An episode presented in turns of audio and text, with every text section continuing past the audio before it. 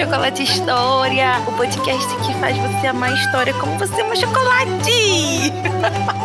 uma boa tarde, uma boa noite, um bom dia. Sejam bem-vindos para falar de mais um episódio de Elizabeth, the One of England, the Queen of England, the Last Tudor.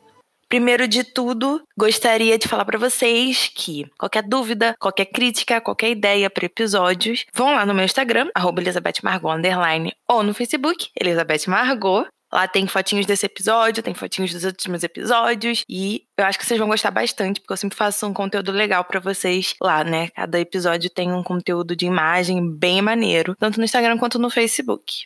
E falem comigo, podem falar porque eu sou muito legal, gente, eu gosto muito de conversar. Outra coisa também, caso vocês queiram ir direto para os episódios, tem o www.chocolatehistoria.com.br que vai te levar para o meu perfil no Anchor. E ali vocês vão ter todos os episódios que eu já fiz até hoje. E depois até amanhã, e depois até depois, e depois e depois. Vão estar todos lá. E não precisa de login, não precisa de nada. Então, assim, é bem fácil, fácil mesmo. Eu vou deixar o recadinho do Anchor aqui e já volto. Gente, uma coisa. Vocês precisam escutar Hellas, vocês precisam acompanhar Hellas. Agora está entrando meio que na reta final do livro, os episódios vão ficar muito frenéticos. Vão ficar muito. Ah! Então, assim, se você tem um tempinho e quer se distrair, escuta Hellas, de verdade. Tá muito legal. Todos os episódios aqui também, tudo. Vocês vão adorar. Sério. Não tô falando isso porque eu que escrevi ou que faço, não. Tô falando isso porque é muito legal mesmo.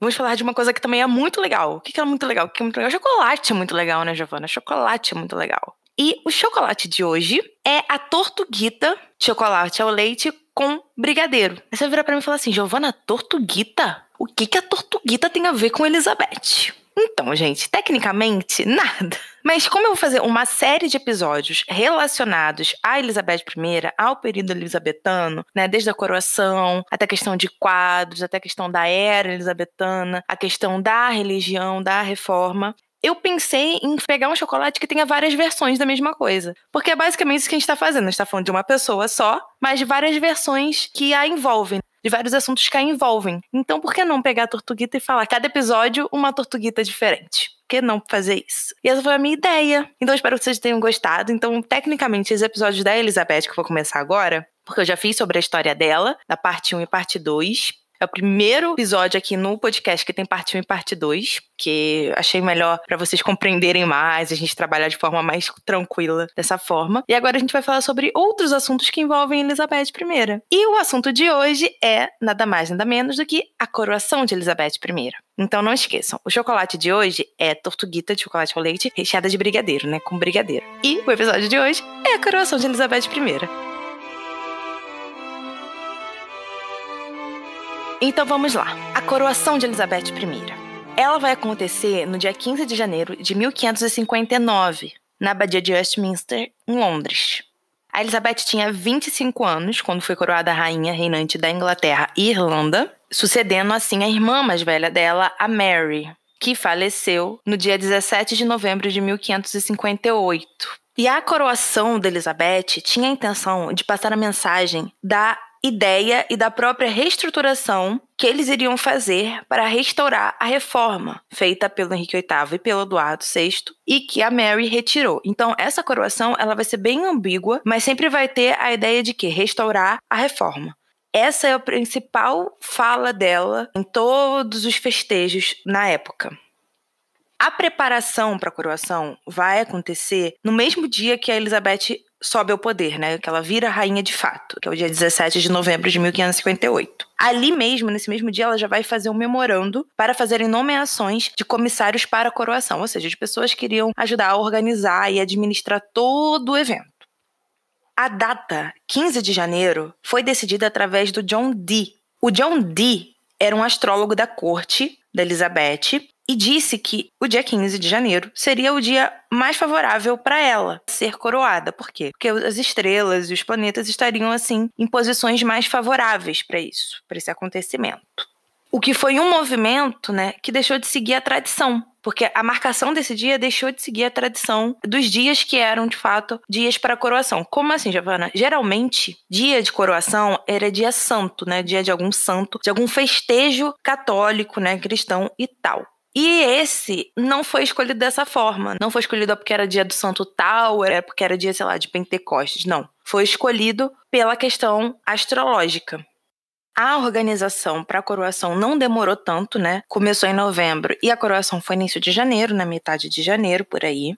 Isso já era normal naquela época, naquele período, das coroações não demorarem, porque a coroação era a personificação material do poder daquele homem, né? Ou daquela mulher, nesse caso, mulher. Então, assim, demorar nessas coisas não era o mais inteligente. E além disso, né, a Elizabeth ela não queria que com a demora da coroação ocorressem boatos, fofocas e tudo mais sobre a questão da legitimidade dela, né? A gente já falou muito sobre a questão da legitimidade aqui da Elizabeth, como da Mary.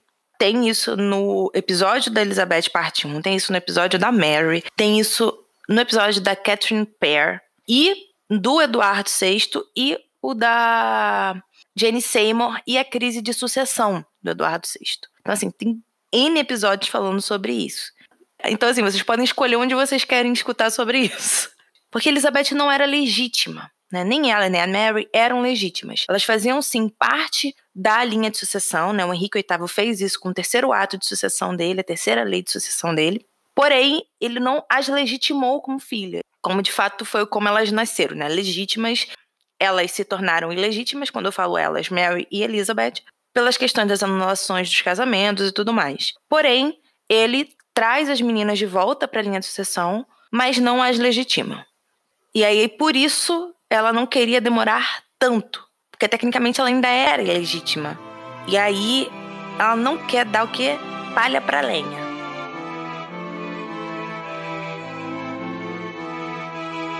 Aí vamos lá. A coroação tinha quatro partes mais importantes. A primeira era a procissão até a Torre de Londres, onde o monarca ficaria em vigília. A segunda era a procissão pelas ruas de Londres, da Torre de Londres até Westminster Hall, né, ou até o Palácio de Westminster. A terceira era a coroação de fato. E a quarta parte era o banquete em Westminster Hall, né, ou Palácio de Westminster. E entre essas quatro partes, as duas mais importantes eram a procissão pelas ruas de Londres e a cerimônia da coroação, principalmente em todo esse contexto que a gente está falando de Elizabeth. A procissão pelas ruas tinha o intuito né, de garantir né, o grande boom de popularidade da rainha. Porque ela vai passar por toda a cidade, ela vai ser vista, vai ser adorada, vai estar linda, vai estar tudo. Então, assim, isso vai brilhar aos olhos dos súditos, né? Eles vão se sentir próximos ao próprio monarca deles, o que contribuía muito para a popularidade dela. E a cerimônia, que tinha todo o intuito de demonstrar o tom e o caminho que o reinado da Elizabeth seguiria. Isso não se resume só a Elizabeth, né? Por exemplo, essa ideia de dizer que a coroação vai demonstrar todo o tom e o caminho que o reinado daquele monarca quer seguir era comum dentro das monarquias, principalmente as monarquias que vão começar a vir aí para o período moderno. Né? No medievo as coisas não eram tanto assim, mas já nesse período de transição era muito comum ter todo esse simbolismo. A Elizabeth vai gastar 16 mil libras do próprio bolso para a coroação, além de vereadores, associações comerciais e comerciantes que também fizeram doações em dinheiro para o evento mas a gente não sabe exatamente a quantia que eles deram. Isso é um ponto interessante porque nessa doação de dinheiro para a coroação da Elizabeth, os comerciantes estrangeiros foram proibidos de darem dinheiro para o evento. E isso traz uma forte demonstração da importância da lealdade inglesa, da monarquia. Como assim? A Mary era filha do Henrique VIII com a Catarina de Aragão. Catarina de Aragão era da Espanha. A Mary nunca deixou de lado essa parte materna dela. Então, assim, quando ela sobe ao trono, ela foca muito nisso, tanto que ela vai casar com um príncipe espanhol, além também do que ela era católica, né? Ela preservava muito a ligação com Roma. E na coroação dela houve doações de comerciantes italianos. E no da Elizabeth isso não aconteceu, isso foi proibido. muito para demonstrar essa lealdade da rainha com o próprio povo, a própria classe de comerciantes, os nobres, a própria religião, tudo voltado para a ideia de ser inglesa, de ser da Inglaterra. Fora disso, já não entrava no ambiente. O tom protestante que a coroação teve veio do discurso feito durante todas as festividades e além do próprio planejamento do evento. Né? O evento ele foi planejado para ter esse tom mais protestante, para ter esse tom que, ó, não sou católica, olha, as coisas não são por aí, eu não sou a minha irmã. E óbvio que também vinha muito por causa do clamor popular, né? E governamental, porque finalmente as pessoas que tinham participado da reforma de Henrique VIII, né, participado aí da reforma do Eduardo VI, estavam podendo ter liberdade agora, de certa forma, porque tinham vindo de um reinado católico, dentro de um reino que tinha virado protestante. Então, assim, o negócio estava muito. O que, que a gente faz? Como é que fica? Entrando nisso, a coroação de Elizabeth foi a última coroação na Inglaterra a ser presidida por uma autoridade católica. Justamente porque estavam vindo, né, de uma situação muito atípica, que era um reino protestante, mas um reinado católico, como foi o da Mary, e não tinha ainda bispo protestante, porque na real a Mary mandou tirar todo mundo que era protestante da igreja para reformular como católica. Então, quando a gente fala autoridade, é justamente isso, eram os bispos, né? O clero da igreja da Inglaterra tinha voltado a ser católico. E quando Elizabeth sobe ao poder, isso ainda não está resolvido. E aí por isso que a questão de quem presidiria a coroação foi uma das mais complicadas. O arcebispo de Canterbury, que é o arcebispo mais importante da Igreja da Inglaterra, sendo protestante ou católico, ele era o mais importante em posição, tinha morrido de gripe no mesmo dia que a Mary morreu. Então, assim, já sabíamos que o arcebispo mais importante não poderia fazer, porque na real, com toda a incerteza que estava vindo, né, com relação a como seriam os caminhos a se seguir relacionados à religião dentro do reinado de Elizabeth, que eles não nomearam o arcebispo de Canterbury logo. Então, na coroação dela ainda não se tinha um arcebispo de Canterbury. O cargo estava vago. O arcebispo de York, que era o segundo em importância, se recusou a fazer a coroação porque ele era católico. Mas mesmo sendo católico, ele era moderado. Porém, o problema dele é que ele não concordava com a retirada de alguns atos dogmáticos da missa. Um exemplo disso era a elevação do Santíssimo, né, da hóstia, que já não era mais hóstia, já era considerado o corpo de Cristo, né? Essa elevação, que é a transubstanciação de Cristo, né, de pão para corpo de Cristo, que a Igreja Católica tem como dogma e faz parte de uma missa, a Elizabeth não concordava. Então, ela mandava retirar.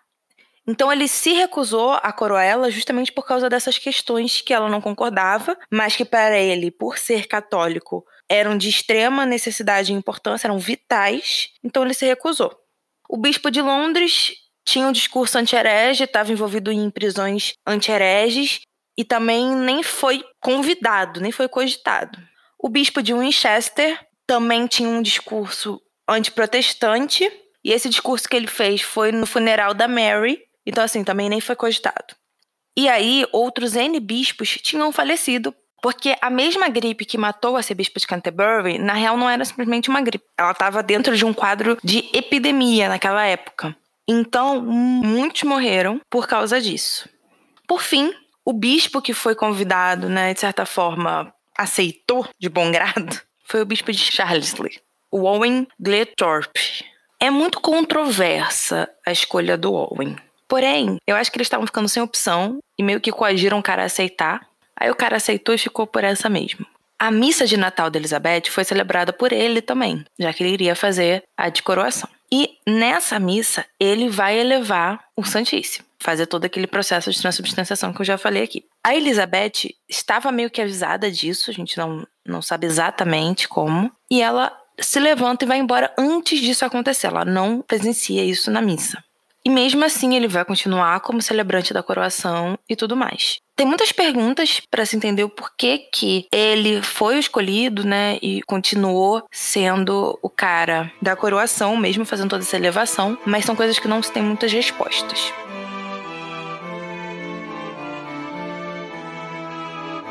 coroação da Elizabeth foi baseada no livro Little Device, que era um compilado de como fazer e organizar cerimônias reais, tanto coroações quanto funerais assim, etc. Esse livro, esse compilado, foi feito no ano de 1377 pelo Richard II e continuou sendo usado em todas as outras coroações depois dele e depois da Elizabeth também. Era um livro que organizava todas as questões cerimoniais reais que meio que virou a base para essas celebrações. E agora nós vamos falar sobre as quatro etapas que eu já disse no início do episódio. A primeira etapa era a procissão de vigília, e ela vai ocorrer no dia 12 de janeiro de 1559 e vai ser uma procissão através do rio Tamisa. A Elizabeth vai sair de Whitehall e vai ao longo de todo o rio Tamisa até chegar na Torre de Londres. E ali ela vai ficar de vigília até o dia 14, que é quando vai ocorrer a procissão de entrada real. Essa entrada real significa o seguinte, que é o novo governante entrando em Londres, né? É quase como um, um ritual medieval, tipo, ele está entrando na cidade que agora ele vai governar, sabe? Meio que pedindo até passagem, autorização para governar essa cidade. E ela vai acontecer no dia 14 de janeiro. A Elizabeth vai sair da Torre de Londres, onde ela estava fazendo a vigília, e vai para Westminster Hall, ou Palácio de Westminster. Ela foi numa liteira que era coberta de pano branco, pano de ouro e cetim rosa. Essa era a liteira dela. E ao longo de todo o caminho dessa procissão, houveram alguns marcos triunfais. Esses marcos triunfais eram alegorias políticas ou religiosas que iam homenagear ou retratar a própria Elizabeth. O primeiro foi em Grace Church Street, e ele foi chamado de a residência das duas casas de Lancaster e York que era nada mais nada menos que uma pirâmide, imagina uma pirâmide, com a figura de Henrique VII e Elizabeth de York embaixo, aí acima Henrique VIII e Ana Bolena, a mãe de Elizabeth, óbvio, e no topo da pirâmide a Elizabeth reinando triunfal ali. E óbvio que tinha a Rosa Tudor, né? Que era a junção da Casa de Lancaster com a Casa de York. Tem episódio aqui falando sobre a Guerra das Duas Rosas, que é justamente falando sobre essas duas casas. Vamos lá ver que tá muito legal. Isso trazia também o próprio reforço da legitimidade da Elizabeth, ou seja, ela é descendente de Henrique VIII, que é descendente de Henrique VII, que é o fundador dessa enorme e grandiosa dinastia Tudor. Em Shipside, ela vai receber o prefeito de Londres, que vai dar uma bolsa de moeda para ela e tudo mais, como algo simbólico, né? Estamos recebendo você. Aí perto da Catedral de São Paulo, né, ou São Peter Cathedral, foi feita uma representação onde tinham duas colinas né, ornamentadas em duas torres lá. Uma colina representava a má governância e a outra representava a boa governância. O significado disso é o seguinte: no meio dessas duas colinas vai surgir um velho que vai ser chamado de Tempo, ele vai representar o tempo lá na, no teatrinho, e atrás dele vai vir a filha dele, a Truth, que na real é verdade em português. E ela vai trazer a Bíblia, traduzida para o inglês. Naquele período, essa tradução não era legal por causa da questão da Mary, né, de tudo que ela tentou fazer para voltar ao catolicismo. E a Elizabeth vai pegar essa Bíblia e vai beijar e agradecer pela verdade de ter dado essa Bíblia a ela. Tudo com simbolismo, gente. Olha isso. Isso tudo nas ruas de Londres, tá? A última alegoria foi em Temple Bear, Aí eu tenho que fazer um adeno aqui e lá no, no Instagram ou no Facebook eu tenho os dois mapinhas, né? Tanto da procissão de vigília quanto na procissão de entrada real. Eu fiz, estão lá no Instagram ou no Facebook. Nesse mapinha eu vou ter um adeno com relação ao Temple Bear. O que acontece? Ele foi destruído. Ele era tipo um, um marco numa das ruas de Londres que separava duas cidades. Como assim? Londres e Westminster. Westminster não é um bairro, é uma cidade. Hoje eu não sei se continua assim. Eu acho que sim. Se não, é um subbairro de Londres atualmente. Mas Westminster, antigamente, não fazia parte de Londres. Então, esse Temple Bear, ele representava justamente isso, né? Meio que a fronteira das duas cidades, porque são muito unidas, são muito juntas, eram muito perto uma da outra, como hoje é. Então, assim, servia para isso. Esse monumento, né, ele foi destruído. Hoje tem um memorial entre a rua Strand e a rua Fleet, porque era entre essas duas ruas que o Temple Bear ficava. Então, eu fiz esse adeno lá, eu circulei tanto a rua Straight, a rua Fleet e o memorial para mostrar para vocês que foi naquela região ali que aconteceu essa terceira alegoria. E como foi? A Elizabeth era representada como Débora. Isso foi até um intuito de ligar aos apoiadores do calvinista John Knox. O que acontece? Porque o John Knox era contra o governo feminino. Ele dizia que isso era contra a natureza, uma mulher governar. E que a única mulher que conseguiu fazer isso foi Débora, que libertou os israelitas de Canaã. E aí ela os levou para uma era de paz e prosperidade. E nesse teatrinho, a Elizabeth era a Débora, justamente fazendo essa analogia com o que o John Knox falava. Não para concordar com ele, mas até como uma sátira, de certa forma, entendeu? Era como eles falassem assim: de qualquer forma, ela é a rainha, ela vai nos levar para prosperidade e para paz. Não importa se você é contra ou não. Porque se você é contra, ela vai ser sua Débora, entende? Basicamente isso. E aí, por fim, ela vai para Westminster Hall, né? Palácio de Westminster.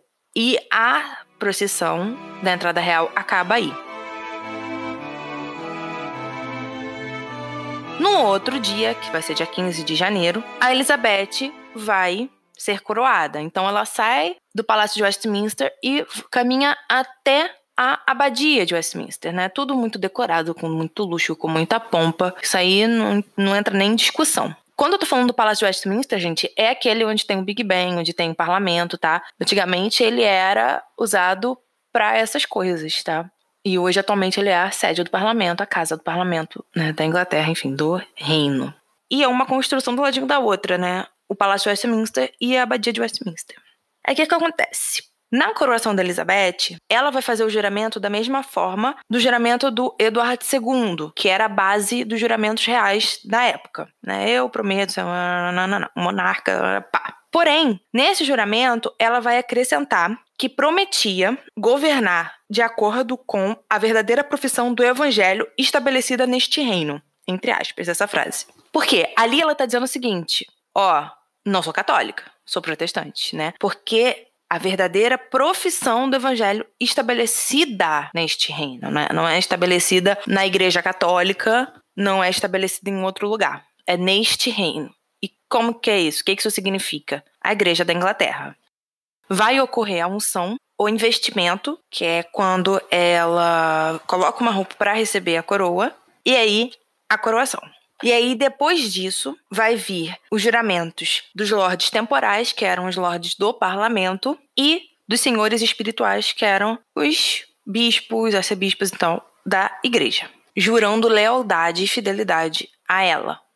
E aí entra na missa da coroação. A epístola e o evangelho vão ser lidos em latim e inglês, o que vai mostrar um afastamento dos ideais católicos, né? Porque não se lia as coisas em inglês, né? Na língua nativa. Não se lia. Mas na coroação vai ocorrer isso. E aí, em algum momento da missa, a Elizabeth vai se retirar. Ela vai para a parte destinada onde ela podia trocar de roupa. Era tipo uma partezinha atrás, um biombinho atrás. E lá ela vai ficar até a hora dela fazer a procissão de volta para o Palácio de Westminster. E aí é um ponto aqui que eu vou dizer: não existe um consenso sobre o porquê que isso aconteceu. Por quê? Como eu já disse, quem fez a celebração da coroação foi o Owen Oglebert, né, o, o bispo de Carlisle. E teve aquela questão da elevação na missa de Natal. Aqui, alguns dos relatos dizem que ele fez a elevação do Santíssimo, sim, e por isso que a Elizabeth se retirou antes, que ela não concordava com essa prática. Outros relatos dizem que não ocorreu elevação e que Elizabeth vai comungar de forma privada, ou seja, ela se retira para comungar de forma privada. Aí outros relatos dizem que não houve elevação e também não houve a própria comunhão da Elizabeth. Ou seja, não tem uma narrativa certa do que de fato aconteceu. Se ele elevou, se ele não elevou, se ela saiu porque quis, se ele não saiu, todas essas questões. O banquete da coroação foi em Westminster Hall e teve por volta de 200 convidados, não se tem certeza do número. Começou às três da tarde, com Elizabeth lavando a mão, ou seja, ela lava as mãos para poder sentar e comer, então é assim que começa o banquete, e termina às nove da noite, com Elizabeth se levantando e se retirando para Whitehall. Agora falando das pinturas sobre o dia da coroação, são basicamente duas que existem e só da Elizabeth, que é ela com a coroa segurando a orbe e o cetro. Linda, é uma, das, é uma das pinturas mais lindas que eu já vi na minha vida. Tem lá no Instagram e no Facebook para vocês, tá bom? E essas duas pinturas, elas não são originais da época de 1559. Elas são réplicas feitas em 1600, basicamente, porque as de 1559 se perderam. São duas iguais, sendo que uma foi feita em miniatura e a outra foi feita em quadro, né, em pintura maior. A forma como Elizabeth vai ser retratada é muito leal às descrições que vão ter da época. Então dá uma olhada lá que tá realmente bem maneiro as imagens. E aí por fim, para fechar todo esse relato da coroação da Elizabeth, a gente traz essa coroação como que? Como um gerenciamento da própria Elizabeth e dos próprios conselheiros dela para mostrar a ambiguidade dentro da coroação com a questão religiosa. Aí eu vou além para mostrar a tolerância, a moderação, mas também para mostrar ao mesmo tempo o posicionamento que vai ser diferente da Igreja Católica. Olha, por exemplo, ela não concorda com a elevação do Santíssimo, então ela sai. Mas também com pontos parecidos ou próximos com o da Igreja Católica. Toda essa cerimônia vai seguir essa ideia. Porque Assim que Elizabeth sobe, como tá tudo muito nebuloso por causa dos dois reinados protestantes e depois de um reinado católico, as coisas elas estavam muito confusas. Então assim, a Elizabeth ela falou assim: "Minha coroação vai ser uma mensagem ambígua. Ou seja, eu vou estar tá falando em termos protestantes, quanto vou estar tá falando em termos católicos. Para aí depois nós vermos como isso vai se desenvolver em todo o acordo protestante religioso elisabetano. Isso vai nos mostrar que a Elizabeth ela era muito cuidadosa com assuntos principalmente religiosos. Por quê? Ela aprendeu né, com o pai que quebrou com a igreja, matou a mãe, papapá. Aprendeu com o irmão que foi radical demais. E com a outra irmã também, que foi radical demais. Esses três monarcas antecessores a Elizabeth foram radicais demais, cada um em suas vertentes. E ela aprendeu com todos eles. E a lição é essa, a lição é que, tipo, é muito mais fácil eu ser moderada, eu ser ambígua, eu lidar com os dois poderes, eu trabalhar para que eles se sintam abarcados. E aí, quando a gente fala desses dois poderes, a gente tá falando da Igreja Católica e do protestantismo, né? Do que simplesmente falar, é isso que eu quero e ponto e acabou, e dar o que deu toda a Inglaterra aí naquele período tudo. Então, Elizabeth ela vai seguir por esse caminho.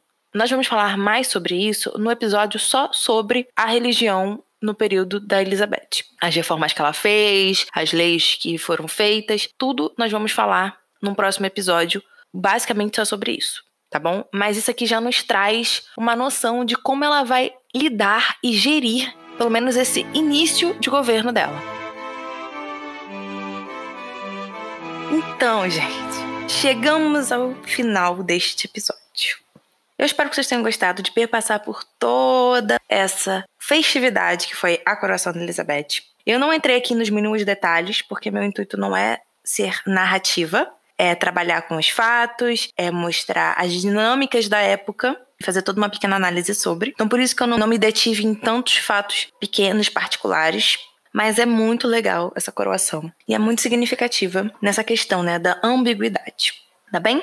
Eu realmente espero que vocês tenham gostado, do fundo do meu coração. Eu adoro fazer sobre essas coisas. Eu me amarro. Vão lá ver as imagens no Instagram, no Facebook, né? Arroba Elizabeth Margot, underline no Instagram. E Elizabeth Margot no Facebook. Qualquer coisa, entre no www.chocolatehistoria.com.br para mais episódios. Escutem Hellas, vai, gente. Dá uma chance pra Hellas. De verdade. E não esqueçam que teremos mais alguns episódios sobre Elizabeth. Então, continuem aqui toda sexta-feira alguma coisa nova sobre Elizabeth para vocês, tá bom? Um grande beijo, fiquem com Deus e tchau!